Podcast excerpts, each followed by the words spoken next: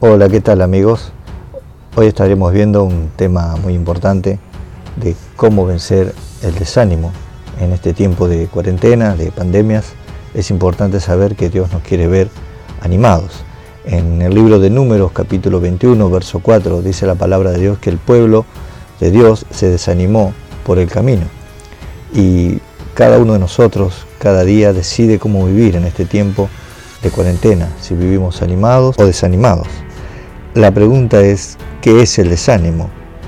El desánimo es restar facultades al ánimo para obrar, falta de ánimo, desaliento, acobardarse, desmayar, decaído, aplanado, pesimismo, abatido y todas palabras eh, que tienen que ver con el desánimo. Dios, te vuelvo a repetir, no nos quiere ver así. Ahora, por otro lado, del desánimo, el desaliento, tenemos que identificar qué es lo que nos provoca el desánimo. En este tiempo muchas causas pueden provocar el desánimo en el ser humano, que puede ser la incertidumbre de lo que irá a pasar, eh, puede ser la queja, la confusión, eh, el temor, el temor a quedarse sin trabajo, el temor a infectarse, el temor a muchas cosas. Y esto de lo que provoca el desánimo varía en, la persona, varía en, muchas situaciones eh, personales, ¿verdad? Entonces estamos identificando qué es lo que es el desánimo, qué es lo que provoca el desánimo. Y ahora la otra pregunta sería, eh, ¿cómo vencer el desánimo?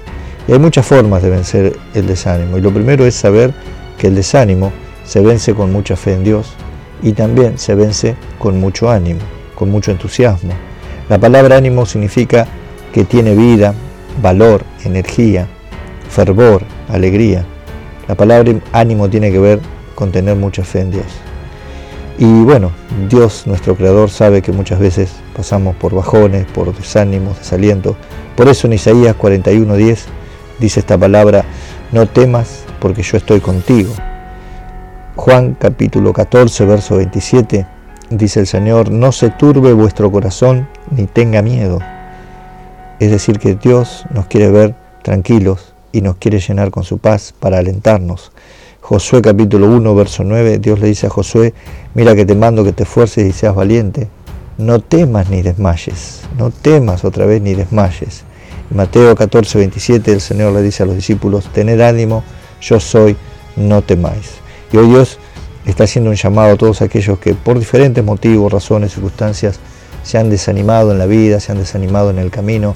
Hoy Dios te dice que vuelvas a cobrar, vuelvas a ánimo, vuelvas a creerle a Dios. Hay una frase que nosotros siempre decimos es, sonríe que Jesús te ama. Sí, amigos, eh, Dios nos quiere ver animados porque Él eh, envió a su Hijo en la cruz para que nosotros hoy podamos gozar de sus bendiciones, gozar de su perdón y también tener paz, la paz que solamente el Señor da. ¿Cómo te has levantado en este día? Quiero decirte que Dios te quiere ver animado, no abatido. Y hoy es el día para entregarle tu desaliento, tus peticiones, tus amarguras, tus quejas a Dios y decirle, Señor, yo quiero que entres en mi corazón y que hagas algo en mi vida y que me des ese ánimo, esas ganas de vivir, ese aliento, ese entusiasmo que solamente proviene de Dios. Vamos a hacer una oración en este día para que el, el ánimo de Dios pueda llenar tu alma y tu corazón. Padre, en el nombre de Jesús, te damos gracias en este día porque tu presencia está con nosotros y oramos ahora por cada persona, Señor, que, está escuchando este audio, que sea tocada por tu Espíritu Santo y que reciba ese ánimo que está buscando, que reciba la paz que viene solo de Dios.